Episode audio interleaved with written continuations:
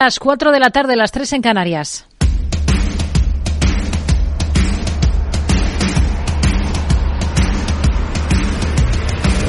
No decida lo que hará el mercado. No se salte las normas de su operativa. No se deje dominar por sus emociones. Mercado Abierto con Rocío Arbiza.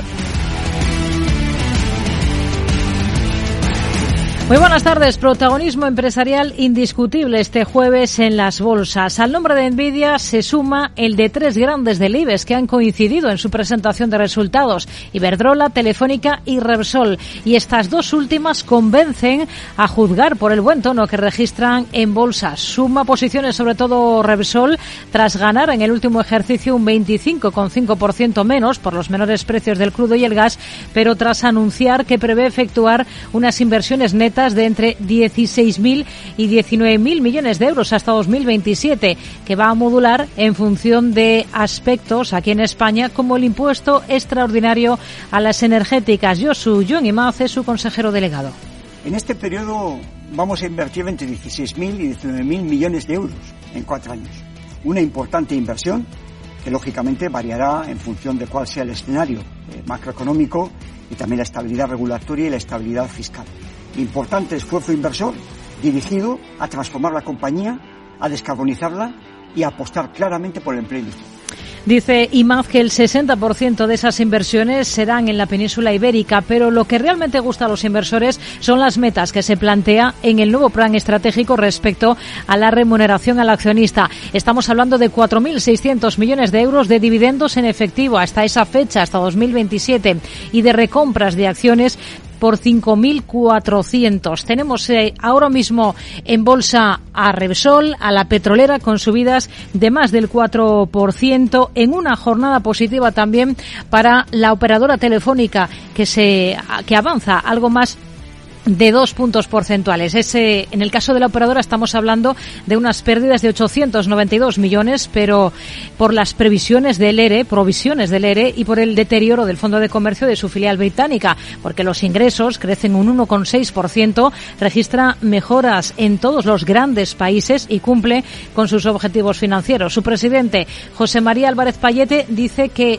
le anima el interés de STC en la compañía, aunque no tenga muchos más datos, confirma además el dividendo mínimo de 0,30 euros en efectivo, porque dice que es el suelo.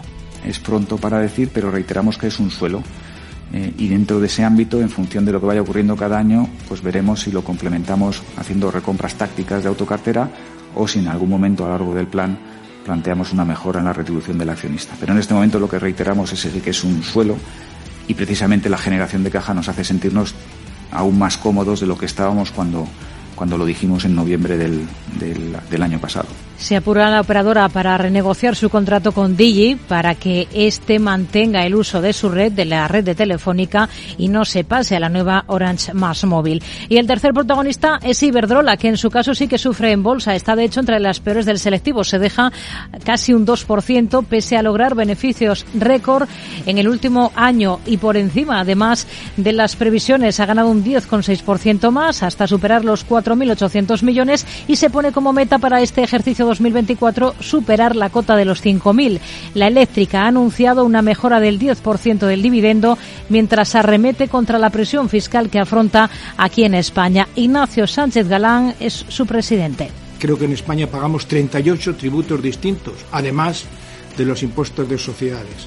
La contribución total fiscal que tenemos en España son de 3.500 millones y estos 38 tributos eh, suman ya más que todos nuestros gastos de personal operaciones, mantenimiento de instalaciones incluso gastos financieros. Trío del día, Iberdrola, Telefónica y Repsol en una bolsa española que ahora mismo está en positivo, suma el IBEX un 0,65% hasta 10.172 puntos. Trío que se suma al puñado de europeas que han presentado como Nestlé, Danone, AXA o Mercedes-Benz, pero sobre todo al protagonista indiscutible de las últimas horas en Estados Unidos, Nvidia. Se dispara un 13% cuando llevamos apenas media hora de negociación negociación en Wall Street. Ya saben que lejos de decepcionar pese a las elevadas expectativas, la compañía se ha desmarcado con una multiplicación por seis de sus resultados en el último año gracias al avance de la inteligencia artificial.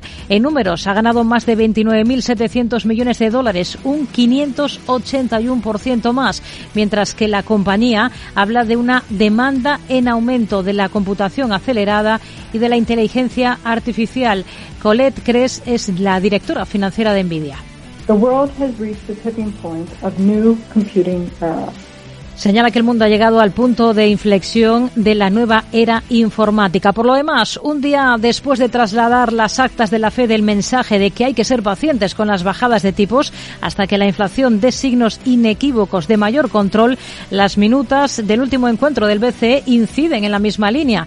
Es mayor el riesgo de recortar tipos demasiado pronto que el de hacerlo demasiado tarde. Este es el mantra, porque el proceso de desinflación, dicen desde el BCE, es aún frágil, pero si apunta también a marzo como el momento de comenzar a debatir la rebaja del precio del dinero. Hoy, por cierto, tenemos macro en la eurozona, lecturas preliminares de febrero de los PMIs adelantados de actividad en los sectores manufacturero y de servicios. La conclusión es que se desacelera el ritmo de deterioro de la actividad del sector privado en la región a su nivel más bajo de los últimos ocho meses, salvo, eso sí, en la manufactura alemana. A partir de las cuatro y media, nuestro espacio con gestores de fondos. Esta tarde hablaremos con José Suárez Lledó, el asesor del fondo Global Gradient. Una hora más tarde hablaremos de esa oleada anti-ESG en nuestro espacio de sostenibilidad y en el tramo final del programa tendremos consultorio de bolsa esta tarde con Carlos Doblado de Zager Asset Management y con Mar Rives de Black Broker. Esto es Mercado Abierto en Capital Radio. Comenzamos. Mercado Abierto, Capital Radio.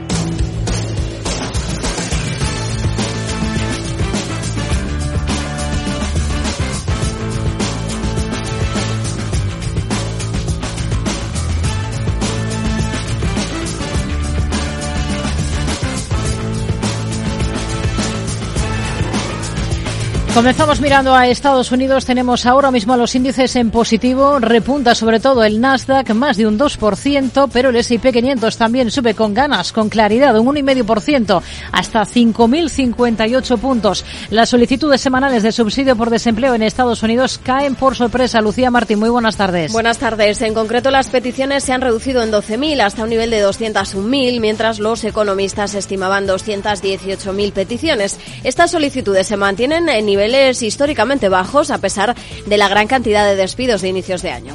También se han conocido los datos preliminares de PMI de febrero en Estados Unidos. Unas cifras mixtas. Por un lado, el dato manufacturero ha subido hasta los 51,5 puntos frente a los 50,7 previos, cuando se esperaba además una reducción de dos décimas. En cambio, el dato de servicios baja a 51,3 desde los 52,5 previos y peor de lo esperado. Y con todo, el dato compuesto ha bajado hasta 51,4 desde los 52 de un mes antes y también por debajo de lo previsto. Moderna registra pérdidas en el último año por la disminución de las ventas de su vacuna contra la COVID. En concreto, pérdidas de más de 4.700 millones de dólares frente a los beneficios de más de 8.600 que alcanzaba en 2022. También los ingresos han caído con respecto a un ejercicio antes. En 2023, la compañía ha logrado ventas por valor de 6.800 millones de dólares frente a los 19.200 del 2022. Esto es un 64% menos. Moderna explica que esta caída se debe a la disminución de ventas eh, por la vacuna contra la COVID.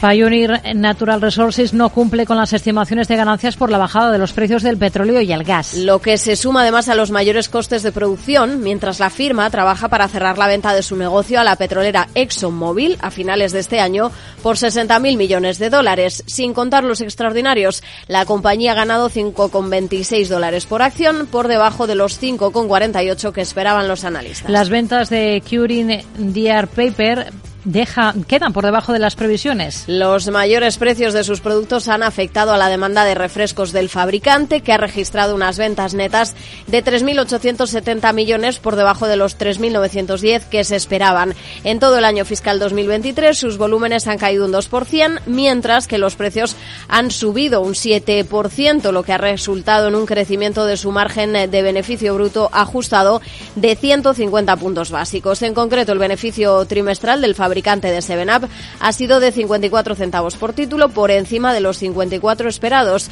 La compañía también proyecta una ganancia ajustada por acción para todo 2024 por encima de las estimaciones. La interrupción del servicio móvil de AT&T en Estados Unidos afecta a servicios básicos. Un apagón de telefonía móvil que ha afectado a miles de usuarios de la compañía en Estados Unidos, con lo que se han interrumpido llamadas y mensajes de texto, pero también los servicios de emergencia en las principales ciudades, incluida San Francisco. A las 8 de la mañana, hora de la costa este de Estados Unidos, se habían registrado más de 73.000 incidentes. T-Mobile y Verizon han dicho que sus redes funcionan con normalidad. Y Google detiene la generación de imágenes de personas de su modelo Gemini AI debido a imprecisiones. Es el último contratiempo en los esfuerzos de la compañía propiedad de Alphabet por alcanzar a sus rivales OpenAI y Microsoft. Google comenzó a ofrecer generación de imágenes a través de sus modelos Gemini AI, antes llamado BART, a principios de este mes, pero los usuarios en redes sociales han señalado que el modelo devuelve imágenes históricas que a veces son inexactas. Desde el lanzamiento de ChatGPT en noviembre del 22, Google ha tratado de competir para producir software de inteligencia artificial que rivalice con el presentado por Microsoft. Hoy entre los movimientos más destacados en el plano empresarial tenemos a Nvidia liderando las alzas en el S&P 500, más de un 14,5% de repunte después de sus resultados sinopsis con alzas de más del 10%, pero tenemos también a AMD, por ejemplo, con una subida que supera el 8,5%, lo mismo que Moderna, que ha presentado antes del inicio de esta sesión. En el lado negativo tenemos a títulos, a valores como ESTI, más de un 8% de retroceso. Agilent Technologies sufre recortes que superan a esta hora los cuatro puntos porcentuales. Miramos a Estados Unidos con Ignacio Baquiano, responsable de distribución en España de Leverage Shares. ¿Qué tal, Ignacio? Muy buenas tardes.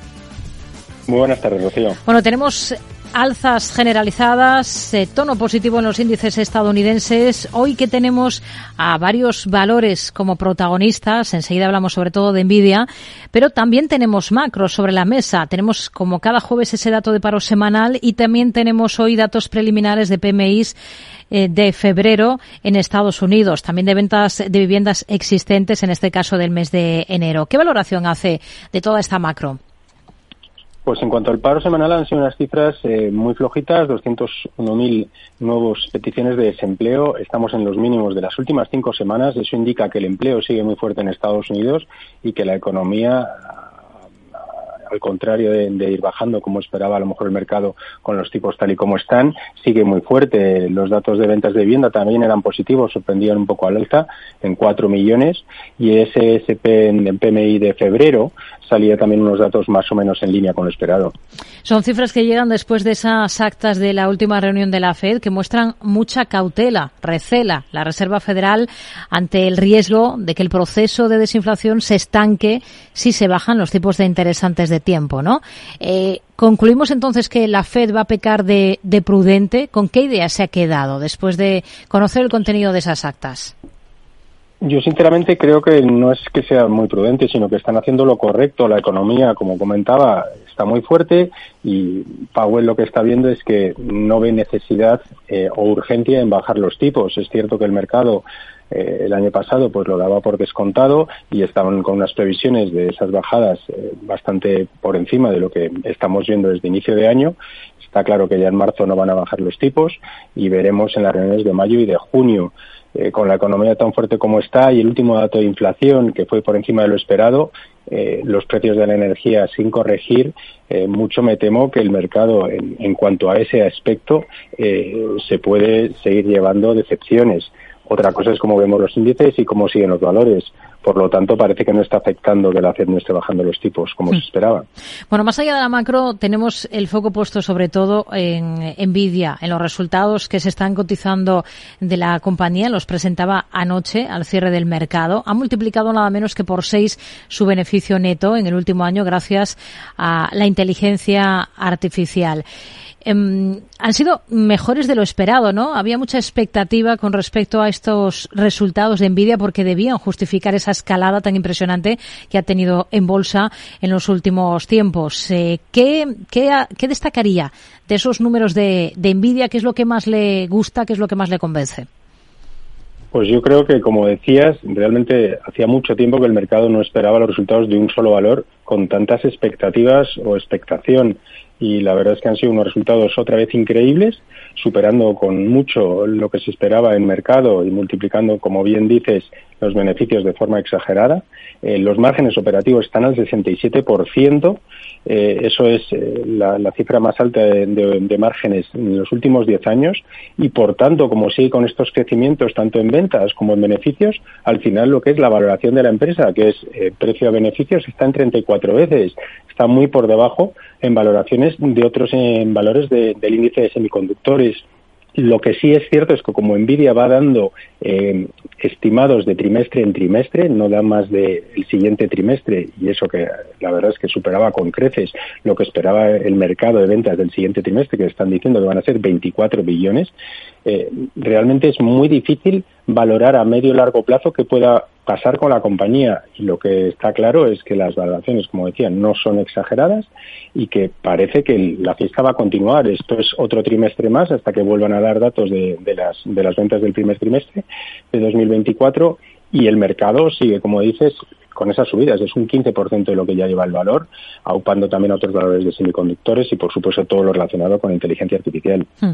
Si uno no se ha subido ya a este carro de Nvidia, habría que dejar irse al valor y mirar hacia, hacia otro lado.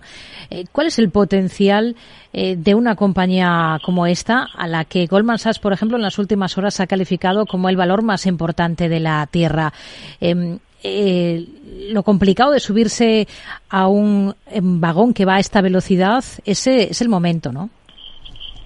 Bueno, claramente esa es la cuestión, ¿no? a cuánto plazo estás queriendo invertir? Y si estás invirtiendo a muy largo plazo, sí es probable que Nvidia pues lo pueda seguir haciendo bien. Eh, muchos eh, analistas están comparando estos días lo que es Nvidia con lo que fue en los años 98-2000, pues por ejemplo Cisco, Cisco Systems, ¿no? Eh, o Amazon, por ejemplo. Amazon desde, esa, desde esos años 2000 lo ha seguido haciendo muy bien, subiendo un 15% de forma anual. Es cierto que si el mercado digamos, sigue con estas valoraciones exageradas, eh, puede llegar a sufrir en un momento dado, ¿no? Lo cierto es que es muy complicado el decir si, si estás invertido en, en Nvidia, desde luego yo no me saldría y si quieres invertir ahora, pues lo miraría con, con bastante detenimiento. Hmm. Y si olvidamos Nvidia porque, bueno, consideramos que se nos ha pasado ese tren, ¿a qué otras compañías relacionadas con inteligencia artificial sí que podríamos estar a tiempo de incorporarnos? ¿Qué alternativas hay? Bueno, en valoraciones casi que estarían a lo mejor incluso más caras que Nvidia, ¿no? Pues te destacaría a lo mejor eh, AMD, otra firma de semiconductores que también tiene exposición, Broadcom, por supuesto Microsoft, con unas valoraciones mm, más, más bajas aunque Nvidia, eh, son muchos los valores que están en inteligencia artificial tal vez sí que creo que a lo mejor es el momento de, si quieres invertir a largo plazo, estar en otros sectores, no solo centrarse en tecnología, que parece que ahora es lo único que mueve al mercado. Hay muchas empresas de valor, empresas de materias primas o de energía que pienso que puedan tener eh, unos buenos, buenos o muy buenos años en los próximos tres, cinco años. Hmm. ¿Qué otros protagonistas tenemos hoy en, en Estados Unidos? ¿Hacia dónde más que no sea envidia deberíamos mirar, Ignacio? Que hayan publicado hoy, sí, sorprendía Moderna, que sacaba 0,55 centavos por acción. Es cierto que el mercado esperaba que, que vendiera un menos un menos un dólar en este trimestre. Estaba subiendo también con fuerza. Y también te diría a lo mejor compañías que van a publicar hoy al cierre como Berkshire Hathaway que obviamente el mercado mirará. Eh, es una compañía que tiene liquidez récord histórico 157 billones de dólares y que no está utilizando esa liquidez para comprar compañías. Eso también sería algo a tener en cuenta porque Warren Buffett no está comprando ahora mismo nada, ¿no? Si está viendo el mercado caro. Y otra compañía también que publica esta noche al cierre es Intuit, que lo está haciendo muy bien y también se esperan buenos resultados de la misma. Nos quedamos a la espera de esas cifras de esta compañía. Ignacio Baquiano, responsable de distribución en España de Leverage Shares. Gracias. Muy buenas tardes.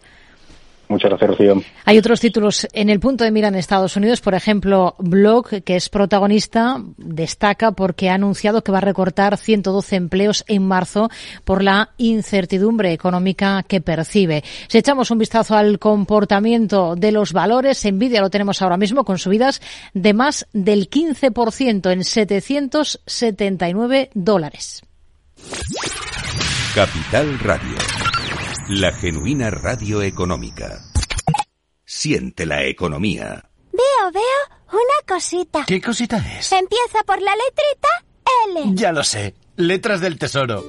Si mires donde mires ves letras del tesoro, en Renta 4 Banco te facilitamos comprarlas de forma rápida y cómoda. Entra en r4.com y descubre todas las ventajas de comprar letras con un especialista en inversión.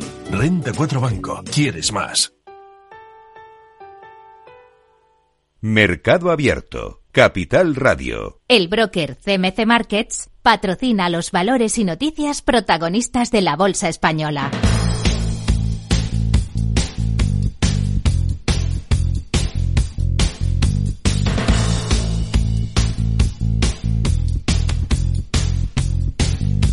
Una bolsa española en la que tenemos al IBEX con una subida del 0,28% en 10.135 puntos. Protagonismo para varios valores, entre ellos Telefónica pierde 892 millones en el último año debido a las provisiones del ERE y al mercado de Reino Unido. Alejandra Gómez, muy buenas tardes. Muy buenas tardes, así es. El gigante de telecomunicaciones español se anota estas pérdidas que contrastan con las ganancias de más de 2.000 millones que cosechaba en 2022. La compañía destaca que sus números se han visto lastrados por las provisiones aplicadas por el ERE y por el deterioro de su fondo de Comercio VMO2, una sociedad que tiene en Reino Unido al 50%. Todo ello a pesar de aumentar su facturación 1,6% hasta más de 40.600 millones en todos sus mercados, salvo en Hispanoamérica. De hecho, el beneficio neto ordinario de la operadora de 2023, sin incluir provisiones ni extraordinarios, crece un 17% hasta los 2.369 millones. En lo que respecta a la remuneración al accionista, Telefónica la mantiene en los 30 céntimos por título. Sí, dice su consejero delegado José María Álvarez Payete que es un suelo y que en función de cómo se presente el contexto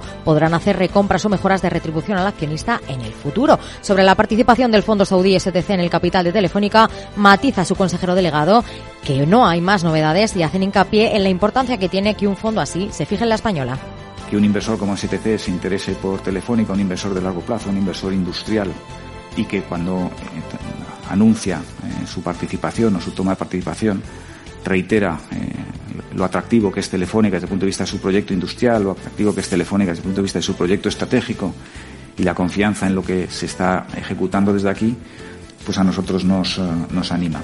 Iberdrola incrementa su beneficio en casi un 11% en el último año, hasta 4.800 millones. Un ejercicio en el que la compañía ha acelerado las inversiones hasta alcanzar los 11.382 millones, un 6% más que un año antes y bate así su récord. Además, entre sus cifras encontramos que su EBITDA ha aumentado un 9% con respecto al 22 hasta superar los 14.400 millones, unos niveles que se ha atribuido precisamente al impulso de su esfuerzo inversor. Tras presentar sus resultados, Iberdrola ha señalado que repartirá en total 0,55 euros por acción con cargo a las cuentas desde 2023, lo que supone un 10,8% más frente a los 0,49 euros de un año antes. Repsol gana cerca de 3.170 millones en 2023. Esto es un 25,5% menos. Debido, dice la petrolera, a la bajada de los precios de los hidrocarburos, a una mayor amortización y a mayores costes de producción. En lo que respecta al EBITDA de 2023, se ubica 9.254 millones de euros, un 33% menos que en 2022. El flujo de caja en las operaciones, además, durante el año 2023 desciende a algo más de 7.000 millones de euros, un 20% menos, mientras que la deuda neta se ha situado cerca de los 2.100 millones, con una bajada de 160 millones respecto al cierre de la del año precedente. En la petrolera, que lanza un plan inversor récord de hasta 19.000 millones a 2027 y que va a destinar 10.000 millones a los accionistas. Así es, dice su consejero delegado, Josu Maz, que el reparto de dividendos se posiciona entre sus grandes pilares para los próximos años, con un total de 10.000 millones de aquí a 2027 entre pagos de efectivo y recompras de acciones. Año tras año vamos a ir dividiendo el dividendo en caja entre menos acciones, con lo cual los accionistas van a tener un doble incremento de la retribución. Un 3% de incremento automático de la base que damos en caja, más aquello que corresponde a lo que vamos reduciendo el número de acciones. Santander rinde cuentas ante el regulador estadounidense. Sí, porque la entidad admite públicamente y por primera vez que el caso de su cuenta ligada a Irán puede impactar en su reputación, situación financiera y cotización bursátil. Además, admite que tiene 17 cuentas bloqueadas en Reino Unido, Bélgica y Brasil de clientes sancionados por terrorismo en Estados Unidos. Son informaciones que se recogen en el informe anual remitido al supervisor del mercado estadounidense, a la SEC, donde Santander, sin eludir directamente a la problemática, dice que el banco ha sido objeto de una cobertura negativa en los medios. A Plus ha presentado resultados, gana 20,2 millones en el último año, un 58,6% menos que en el ejercicio anterior. Y también tenemos resultados de Neynor Homes, cierra 2023 con un beneficio neto de 94,4 millones. Sí, un 5% menos que un año antes. Sin embargo, la firma destaca que el beneficio ajustado, de 98,6 millones, supone un 10% más del objetivo marcado en su plan estratégico y un 9% por encima del consenso de los analistas.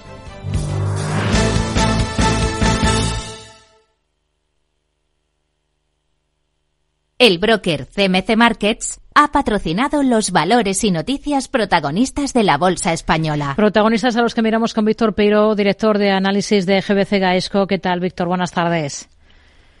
Hola, buenas tardes. Bueno, son muchos los valores que hoy tenemos en el punto de mira. Repsol, eh, por un lado, los resultados eh, ha ganado un 25,5% menos. Eh, por otro, lo que estaba pendiente todo, de lo que estaba pendiente todo el mercado, que es de ese nuevo plan estratégico apunta a un plan inversor de hasta 19.000 millones hasta el año 2024 y hay anuncios en cuanto al dividendo y recompras de acciones, que es lo que está, entiendo, impulsando sobre todo hoy la cotización de la petrolera, ¿no? ¿Con qué se queda?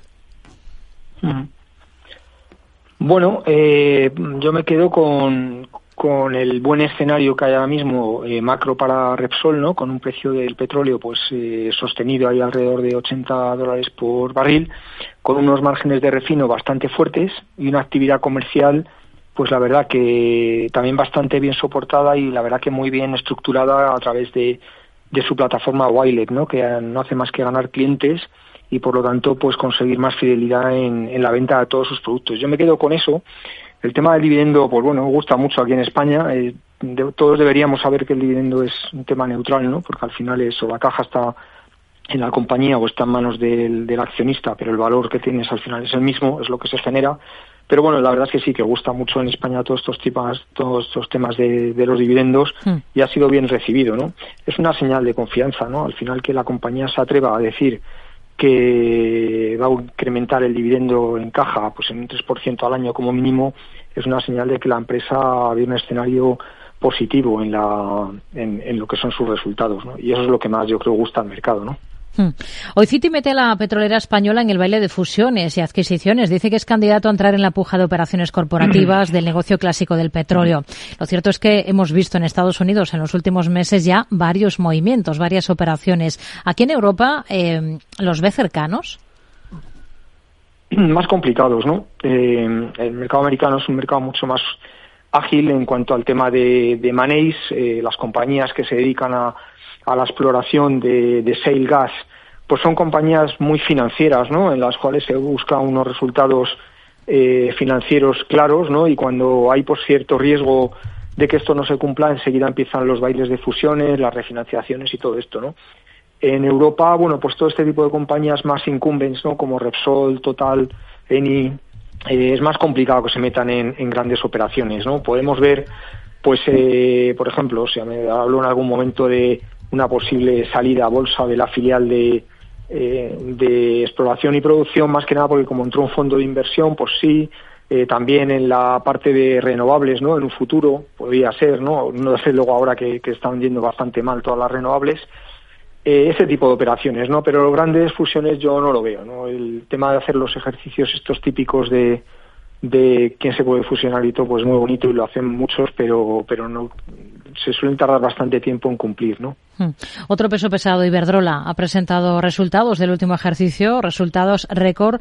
Em, ¿Con qué se quedaría de estos números y, de las previsiones que ha lanzado? También ha, aumentado el dividendo y apunta a una cifra redonda a superar los 5.000 millones de beneficio en este ejercicio 2024. Pero lo cierto es que, al menos en bolsa, estamos viendo cierto bache para el sector de las utilities.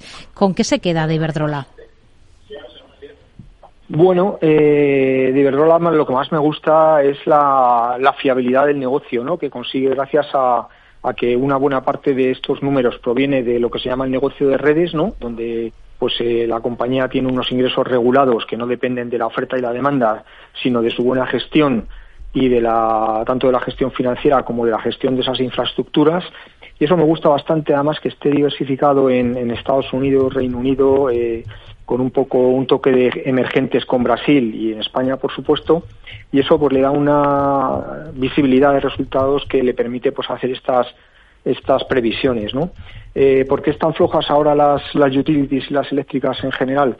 Pues por el miedo que hay a la bajada que está habiendo en el precio del gas y en el precio de la electricidad, ¿no? De, realmente la volatilidad que se está viendo ahí no se está viendo, por ejemplo, en el petróleo, pero sí en, en el gas y en la electricidad y bueno, pues eh, está claro que la gente hace números y dice, bueno, pues los negocios de, renovables puede ser menos, menos atractivo, ¿no? El mercado está muy guiado por el corto plazo. Yo creo que en el medio plazo los precios de la electricidad van a seguir siendo suficientes como para que sea eh, bastante rentable este negocio. Pero bueno, sí es verdad que esta debilidad que se ve en la cotización yo creo que obedece sobre todo a eso. Hmm. Tenemos también a, Telefónica, otro de los grandes nombres propios de esta jornada.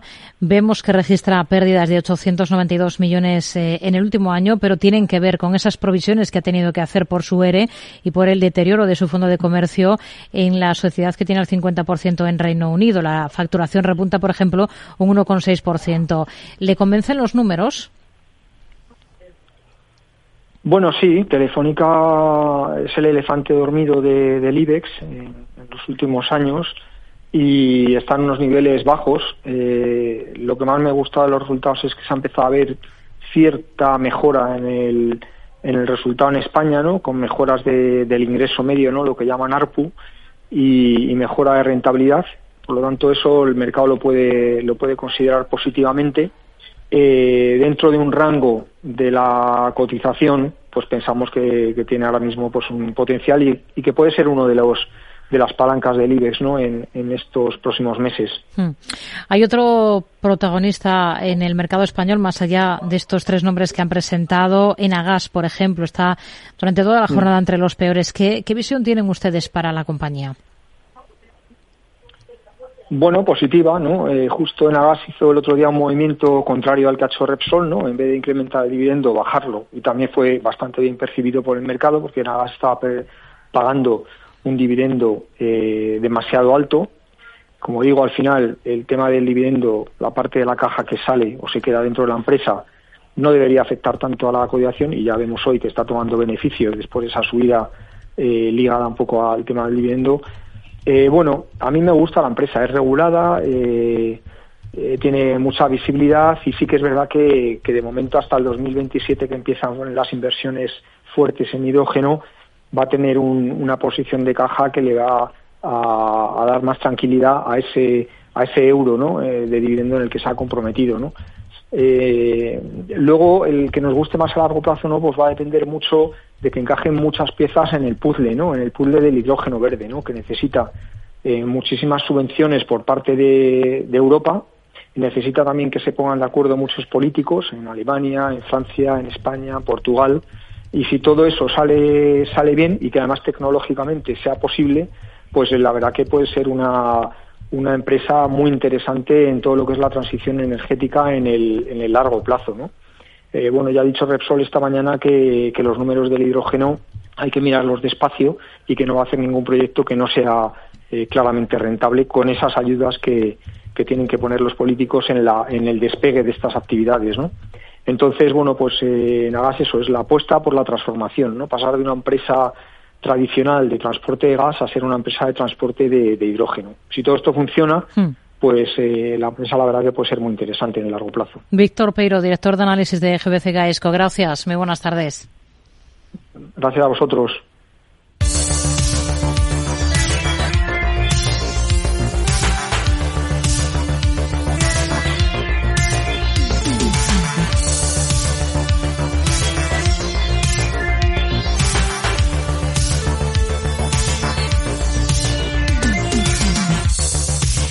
Comprobamos cómo está la situación en el resto de plazas del viejo continente. Lo que tenemos a esta hora, más allá de esa subida moderada para el IBEX 35, que no llega al 0,30%, es, por ejemplo, en el DAX alemán un repunte del 1,5%, también por encima del 1% sube el selectivo francesca 40, más rezagado, en cambio, Londres, un FT100 que ahora mismo avanza un 0,22% según las pantallas de CMC Markets Brokers, mientras que el selectivo Eurostox 50 se anota un 1,6 70%. Vamos a ver qué valores destacan hoy en el viejo continente. Alejandra Gómez. Este jueves estamos muy atentos al sector de los bienes de consumo, porque mientras el beneficio anual de Danone cae un 8% en 2023 hasta los 959 millones de euros ante la depreciación de sus activos en Rusia, la helvética Nestlé ocupa portadas porque aumenta este ejercicio su beneficio neto en casi un 21% hasta cerca de 11.800 millones de euros, debido al menor deterioro de los activos, a la disminución de impuestos declarados y a los mayores ingresos de las empresas asociadas. De nuevo en Francia miramos a la aseguradora AXA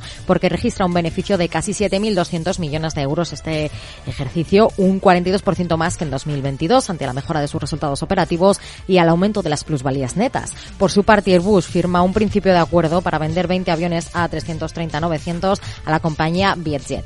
Además, la energética Galaengie ha multiplicado por 21 su beneficio anual en el ejercicio hasta los 2.200 millones. Y así miramos al sector hotelero, Accor, el grupo del sector más grande de Europa, ha informado este jueves de un aumento mayor de lo esperado de sus ganancias estructurales para todo el año, al tiempo que se ha mostrado optimista en su pronóstico para el 2024, gracias, dice, a los importantes eventos internacionales y al aumento de los viajes de negocios. Ya en las Islas Británicas es el banco Lloyds el protagonista, porque ha ganado 6.440 millones de euros en 2023, un 41% más que en el 22, gracias al aumento de los ingresos hasta casi los 21.000 millones de euros y al control del gasto. En otro orden de cosas, miramos a Alemania, porque la automovilística Mercedes-Benz obtiene en 2023 un beneficio de más de 14.200 millones de euros, lo que supone un recorte del 1,7% con respecto a un año antes. También en el sector, Rolls-Royce, protagonizado por todas, porque con sus resultados anuales sale de pérdidas y gana más de 2.000 millones de euros. La empresa ha aumentado sus ingresos en operaciones continuadas en casi un 22% hasta los 14.100 millones de euros. Por su parte, la minera Anglo American dice que revisará sus activos tras las amortizaciones en sus operaciones de diamantes y níquel, ante el descenso del 94% de sus ganancias anuales. Son valores que destacan hoy en Europa y a los que nos acercamos de la mano de Xavier Brun, responsable de renta variable europea de Treas Management. ¿Qué tal, Xavier? Buenas tardes. Hola, muy buenas tardes. Bueno, seguimos en plena temporada de presentación de resultados con muchos números, muchas cifras que analizar.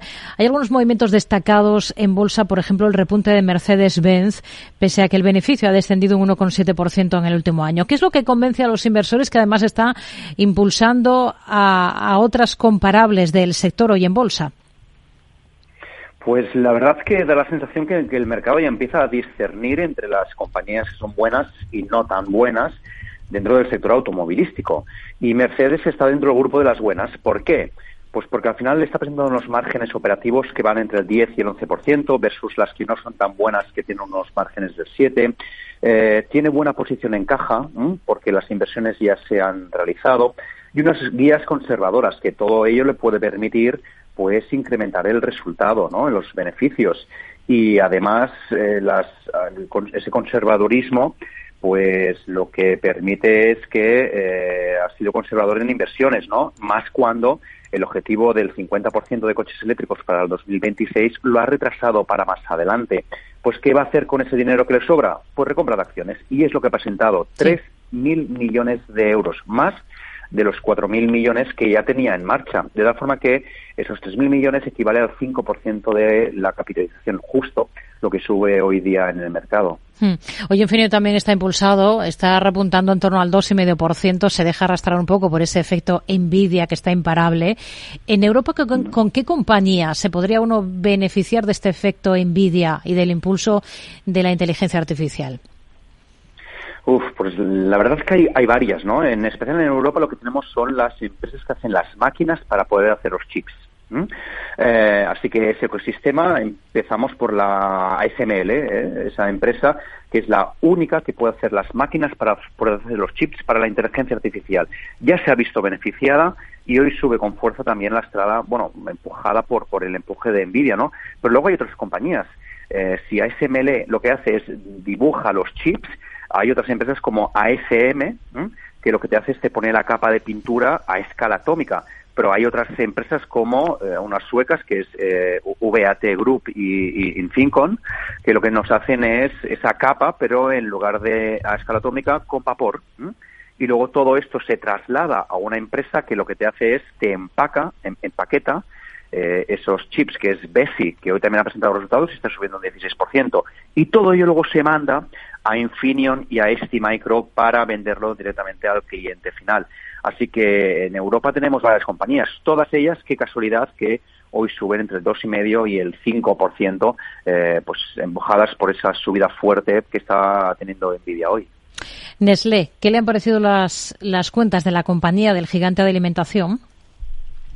Pues la verdad es que nosotros no lo vemos tan mal como el mercado lo está reflejando, ¿no? Lo que vemos es que hay un cierto cortoplacismo en el, en el mercado que hace que tan solo se centre en las guías para el año que viene. Y esas guías lo que te está diciendo es que en lugar de crecer entre el 4 y el 6%, te crecerá al 4%. Si rascamos un poco más en los resultados, lo que vemos es que, oye, Nestlé ha lidiado estos cinco o seis últimos años en, una fase o en unos periodos deflacionarios con unos periodos de mucha inflación y todo ello ha sido capaz de trasladarlo al cliente final. ¿Cuál es el problema? El problema es la cantidad los precios sí que los ha podido trasladar, pero no tanto la cantidad, que se han mantenido más o menos eh, eh, constantes, ¿no? ¿Y qué es lo que ha dicho Nestlé? Que frente a ello lo que hará será incrementar mi, gasto en marketing y centrarme en las marcas billonarias, que son las que sí crecen en cantidad, como por ejemplo las de Petcare, las de Nespresso, eh, eh KitKat o las de leche materna, ¿no? Todo ello cotiza un PER18 y los beneficios pueden crecer más de lo que hace la inflación, así que, bueno, no lo vemos tan mal como el mercado lo está reflejando. Hmm. Eh, Danone es otro de los que ha presentado. ¿Cómo ha visto esos números y qué piensa del valor? Pues eh, Danone es primo hermano de Nestlé. O sea, todo lo que acabamos de decir ahora de Nestlé se puede aplicar en Danone. ¿Qué es lo que cambia? pues que está en un proceso de reestructuración, en especial de uno de sus tres segmentos, la parte de yogures. Eh, la parte de yogures, pues al final los crecimientos de volúmenes no han sido tal, han sido de crecimientos y lo centralizaron muchísimo en, en ese segmento y está habiendo una reestructuración. Y parece ser que esa reestructuración justamente ahora está dando sus frutos con incrementos de la cantidad lo que hemos de ver es que, oye, pues si esos incrementos de cantidad es una flor o realmente eh, es, un, es, una, es un florecer, ¿no? Hmm. De tal forma que veremos si es un punto o no de inflexión. Hmm. Bueno, hemos tenido más resultados, eh, por ejemplo, de Engie, energética francesa, de Lois, eh, sector financiero Reino Unido, de la firma de publicidad WPP, de AXA, la aseguradora.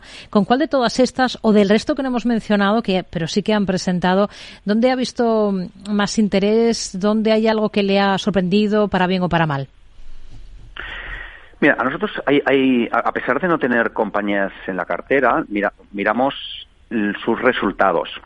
Y una de ellas es la agencia de publicidad eh, WPP, porque al final te está dando mucha información de lo que puede ocurrir en otros mercados. Eh, BWPP lo que te está diciendo es que oye, que eh, esa agencia de publicidad pues está lastrada por los resultados de Estados Unidos. Entonces, si está lastrada por Estados Unidos, nos está diciendo que el consumo en Estados Unidos no está tan bien.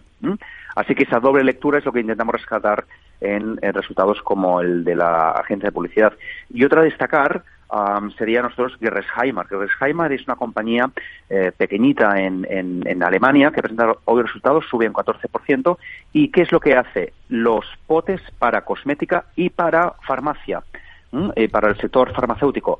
Y es otra forma de invertir en ah, el boom que hay en los fármacos de obesidad porque esta empresa lo que hace es justamente las jeringuillas utilizadas para estos fármacos hmm. a unos múltiplos más bajos. Así que estas son las cosas que nos estamos quedando con los resultados de hoy. Xavier Brun, responsable de renta variable europea de Treas Management. Gracias. Buenas tardes. Adiós, buenas tardes.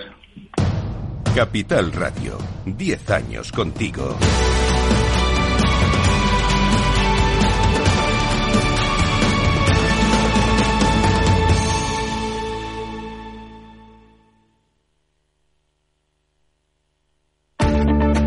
Si quieres adelantarte a los cambios económicos, digitales y empresariales, escucha After Work. El programa de Capital Radio para profesionales, pymes y emprendedores que te ayudará a entender el momento presente y a tomar decisiones para el futuro inmediato. De lunes a jueves, de 7 a 8 de la tarde, con Eduardo Castillo.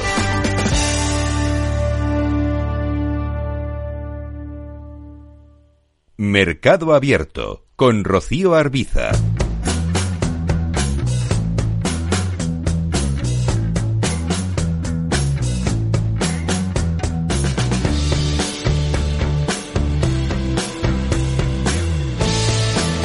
Estamos en Mercado Abierto en Capital Radio. Es momento de conocer la intrahistoria, el estilo de gestión y la realidad de un fondo de inversión por dentro. Hoy nos vamos a acercar en concreto al fondo Global Gradient, que es un fondo particular porque utiliza modelos de Machine Learning e inteligencia artificial para invertir. Vamos a conocer el detalle y lo vamos a hacer de la mano de su asesor, José Suárez Lledó.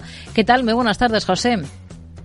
Muy bien, muchas gracias a, por, por, tenerme aquí con vosotros. Bueno, de entrada es un fondo diferente, como decimos, porque el enfoque de gestión pues es algo que dista bastante del modelo o del enfoque tradicional, ¿no? Que utilizan la mayoría de gestores para seleccionar empresas y mercados en los que invertir.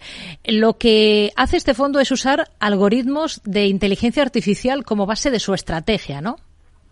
Sí, bueno, eh, pues eh, como has comentado, eh, pues probablemente el mercado tiene cierto dominio todavía del, del, eh, de los fondos eh, de inversión tipo value investing, ¿no? Basados en la valoración, en la contabilidad financiera, etcétera. Entonces, hay poca, poca gama de fondos cuantitativos, digamos, que se basen en estadística, en matemáticas, etcétera, para tomar las decisiones. Y bueno, pues este es un, es un fondo, efectivamente, es, en principio es el, primer fondo eh, que funciona en España con modelos de inteligencia artificial, modelos de machine learning, eh, hay algún otro vehículo que utiliza alguno de estos modelos para, para invertir en ETFs y, y, un par de consultoras que ayudan a, a, grandes, bueno, a la banca, a fondos de, de la banca para, para, pequeñas decisiones de, basadas también en este tipo de algoritmos. Mm. Pero efectivamente, un fondo que funcione íntegramente con este tipo de modelos es, es el único, sí.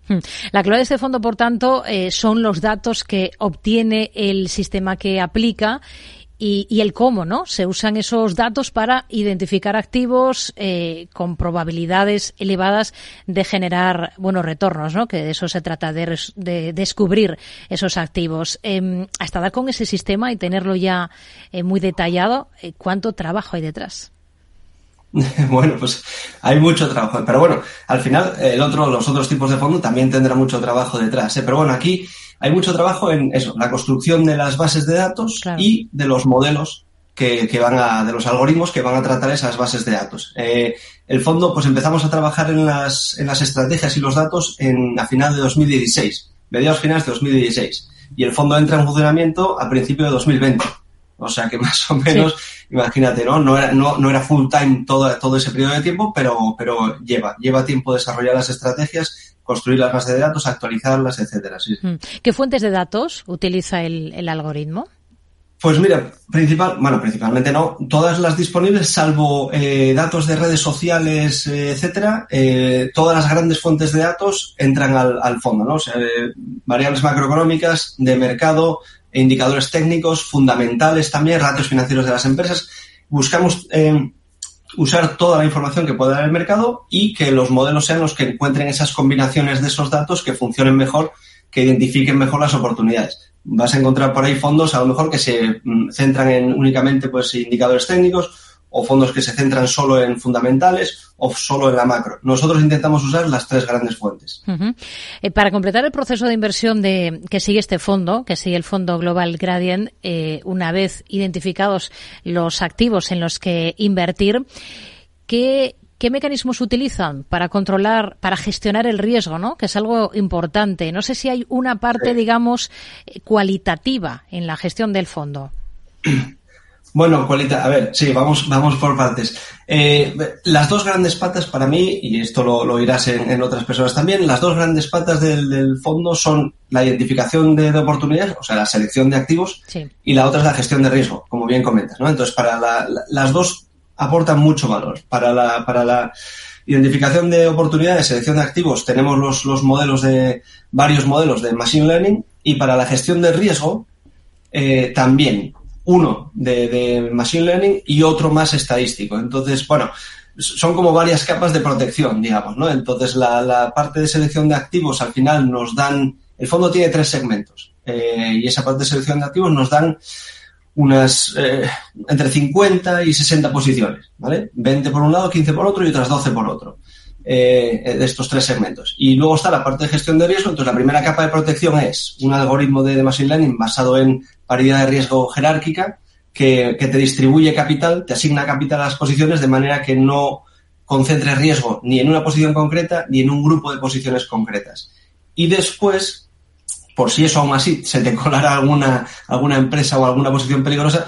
Luego tenemos la parte de gestión de, de las caídas, gestión del drawdown, que, bueno, es un, un, método estadístico para estudiar las distribuciones de la dinámica de los drawdowns de, de los activos históricamente y con esto identificar umbrales a partir de los cuales eh, vayas cortando exposición. Si en un mes concreto un activo empieza a caer más de ese umbral, empiezas a cortar exposición poco a poco. Hmm. Y esto te protege bastante. En la búsqueda de oportunidades, exactamente, eh, ¿qué es lo que han buscado ustedes a la hora de entrenar, trabajar con esos algoritmos? ¿no? Eh, ¿Qué es lo que realmente buscaban? Eh, ¿Dónde se quieren enfocar? Porque el fondo en realidad ah. es un fondo mixto flexible global, ¿no? Sí. Sí, bueno, aquí eh, nosotros miramos eh, la base de datos hoy por hoy, más adelante veremos, ¿no? Porque parte del trabajo es hacer eh, investigación continuamente para, para, ir obteniendo mejores bases de datos, mejores modelos, etcétera. Pero hoy por hoy, eh, pues eh, la base de datos contempla unas 5.000 empresas de, Estados Unidos y, Europa principalmente y, y unos 2.000, 2.000 y pico ETFs globales. Aquí entra de todo. O sea, la parte de, de tendencia más de medio plazo eh, o temáticas concretas entran por ETFs. Y en ETFs puede haber exposición de, todo tipo.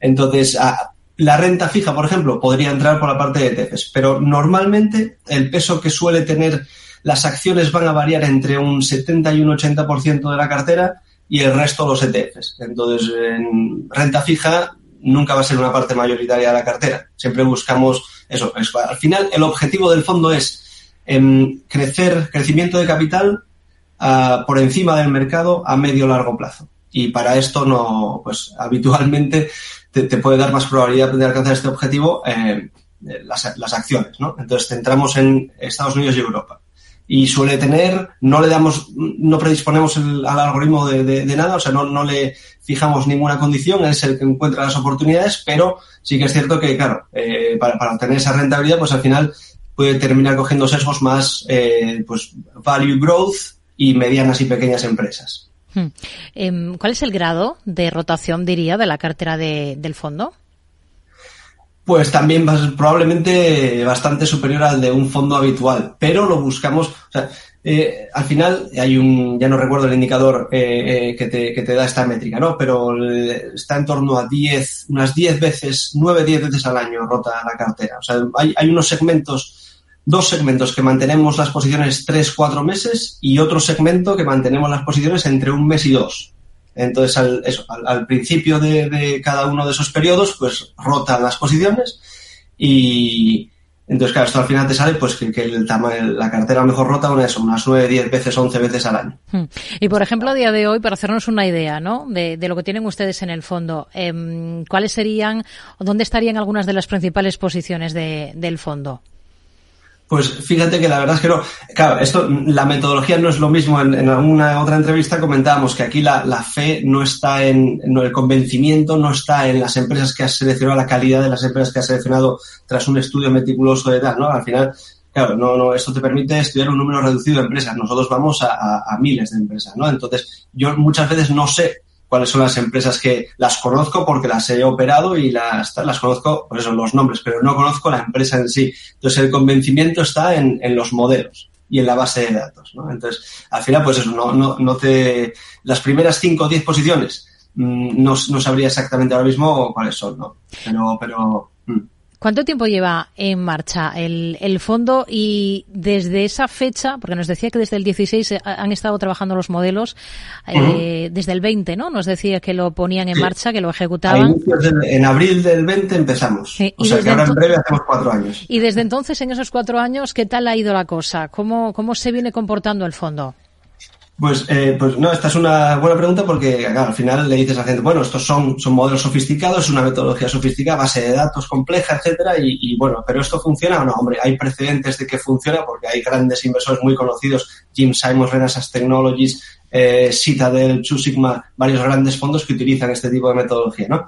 Pero bueno, el, el, la diferencia entre ellos y nosotros es que mm, nosotros vamos a otro tipo de frecuencia como has visto, pues usamos datos macro, por ejemplo, y de mercado, y, muchos de estos, la frecuencia que tienen es mensual. Y el, el, ritmo de operativa es, o sea, toda la frecuencia es mensual.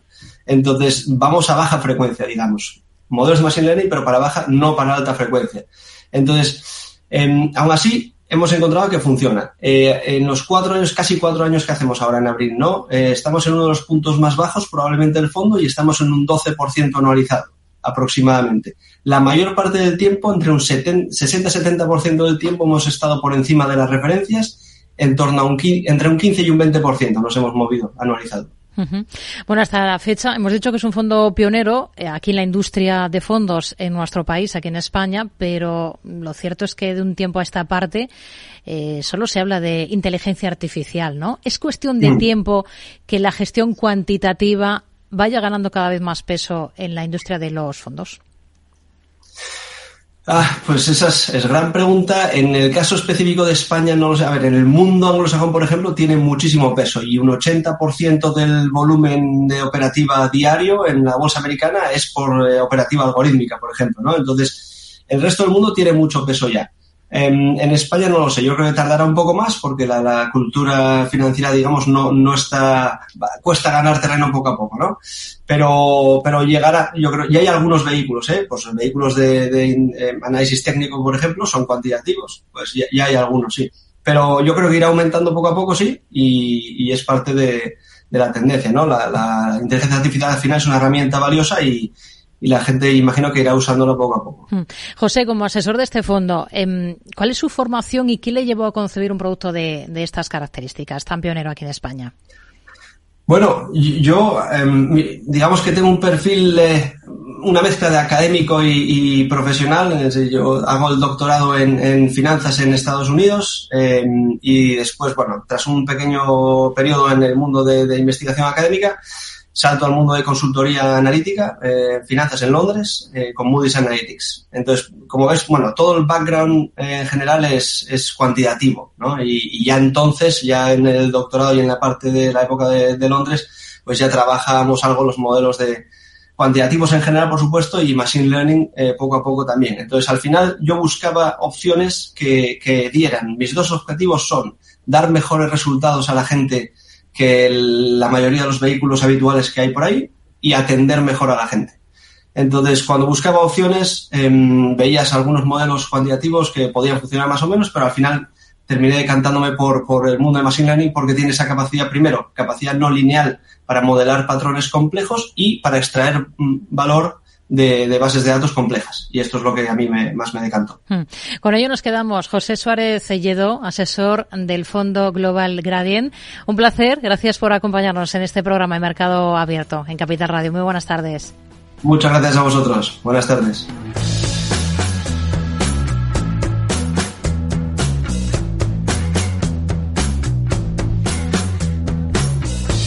Pues es el fondo que hemos destripado por dentro esta tarde en esta sección con gestores o asesores de fondos de inversión que se comercializan aquí en España. Enseguida vamos a actualizar noticias, vamos a actualizar información y les recuerdo que volvemos enseguida para afrontar la segunda hora del programa, la, la segunda hora de Mercado Abierto. Esta tarde, a partir de las seis, en nuestro consultorio de bolsa, van a estar con nosotros Carlos Doblado en una primera parte y Mar Rives de Black Bear Broker en una segunda. Así que ya saben que si quieren intervenir con nosotros, que si quieren participar, no tienen más que ir enviando correos con sus dudas a oyentes arroba. También pueden dejarnos notas de audio a través de WhatsApp en el 687 050 600 687 050 600 o pueden aprovechar y llamarnos al 91 283 3333. Noticias y volvemos.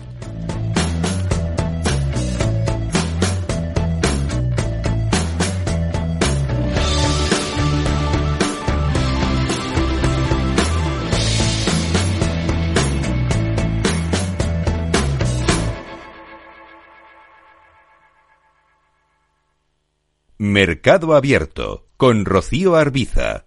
Tío, ya estoy en el tren. A ver si tengo suerte y llego tarde, ya sabes. 30 minutillos y me ahorro el billete. No creo que en media hora me pierda mucho allá en el pueblo. Como mucho al Paco contando por enésima vez cómo conoció a la Juani. Con el compromiso Renfe de puntualidad, si tu tren AVE se retrasa más de 15 minutos, te devolvemos el 50% y el 100% si se retrasa más de 30. Normal que alguno prefiera llegar tarde. Nadie te da más. No todos los trenes son como Renfe. Renfe, tu tren. Me he quedado Cuidado con el coche. No puedo apoyar el pie. El incendio empezó en el salón. En estos momentos, ¿qué seguro elegirías? Elige Mafre, el mejor servicio 24/7 en acción, con más de 3.000 oficinas, 2.000 gestores telefónicos y 13.000 mediadores a tu disposición. Mafre, la aseguradora de más confianza en España. ¿Nuevo invirtiendo en bolsa o ya eres todo un experto? Lo mejor en cualquier caso es hacerlo con XTB, tu broker. Compra acciones y ETFs de cualquier mercado y sin comisiones hasta 100.000 euros al mes. Accede además a la mejor formación en español. Entra en xtb.com, la inversión pensada para todos. A partir de 100.000 euros al mes, comisión del 0,2%, mínimo 10 euros. Invertir implica riesgos. Capital Radio. La genuina radio económica.